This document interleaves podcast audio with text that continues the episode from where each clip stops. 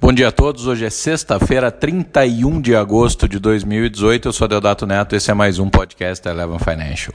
Último dia de um infindável mês de agosto para o mercado brasileiro, para os mercados emergentes e para as discussões geopolíticas globais um dos meses em que recebemos a maior quantidade de lições de nossos pares dos últimos tempos.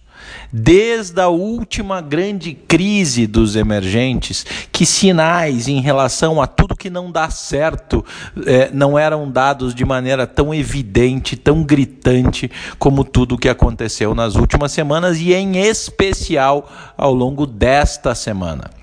Lá foi Macri correr para o FMI pedindo uma antecipação de recursos para o resgate financeiro prometido. Por quê?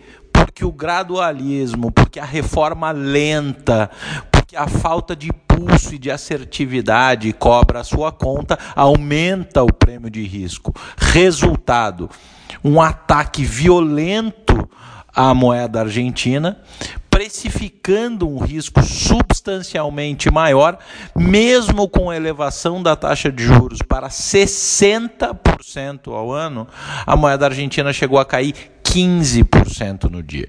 Fechou o dia caindo 11, o que ainda é um número muito, muito, muito agressivo, se imaginarmos o impacto que isso tem combinado com a elevação dos juros nas finanças públicas argentinas e na dinâmica dos seus negócios. A Argentina não é mais um player tão relevante global, dado o período de insustentabilidade das suas finanças e da sua economia.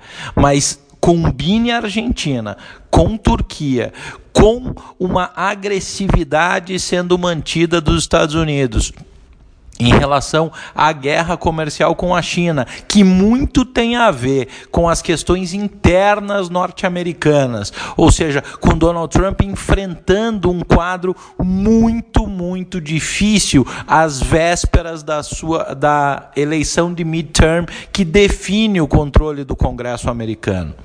Enquanto todas as investigações, no caso Robert Mueller, que traz Cohen como braço direito histórico de Trump, delatando, que traz uma série de outros players e outras personalidades muito próximas a Donald Trump, reportando eventuais é, atitudes muito mal feitas ou mal, ou mal realizadas ou efetivamente infrações graves do processo da legislação eleitoral americana sendo atribuídos ao presidente Donald Trump, ele precisa elevar a cortina de fumaça para evitar que se foquem as atenções no problema interno. A maneira como ele tem escolhido é usar as relações geopolíticas. Já trouxe o México para perto essa semana para não deixar sem mostrar força e parecendo um trabalho, um movimento de concessão, vai lá e endurece as discussões com a China.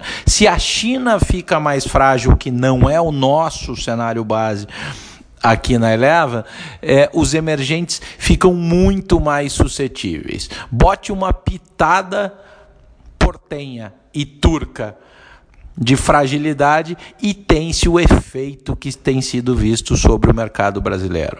Dólar ontem desafiou a marca dos 4,20, o Banco Central entrou de uma maneira forte, de uma maneira assertiva. Não entendo que o Banco Central está defendendo nível, mas o Banco Central está tá, tá defendendo ímpeto, ou seja, a cada movimento que parece migrar o mercado para disfuncionalidade, o, o Banco Central entra e age. O Banco Central tem sido técnico, tem sido diligente e protegido a nossa estrutura.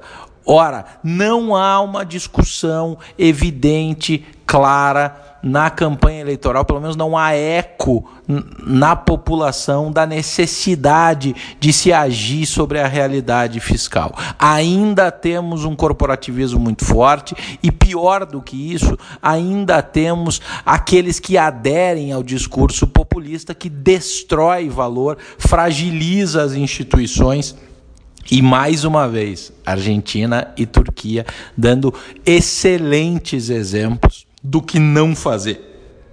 E aí a gente vê uma parcela grande da nossa população querendo, desejando condutas macroeconômicas, políticas e sociais nesta linha é muito pior do que Alice no País das Maravilhas. É um caso de tentar descobrir quão fundo vai o buraco do coelho. Que não seja assim, que encerremos o mês de agosto Deixemos ele para trás e entremos em setembro, que será sim bastante tenso, mas que trabalhemos estruturalmente para que a visão da responsabilidade de cada um de nós a ser materializada na urna seja evidente e cada um de nós entenda o papel que tem na geração de sustentabilidade de longo prazo.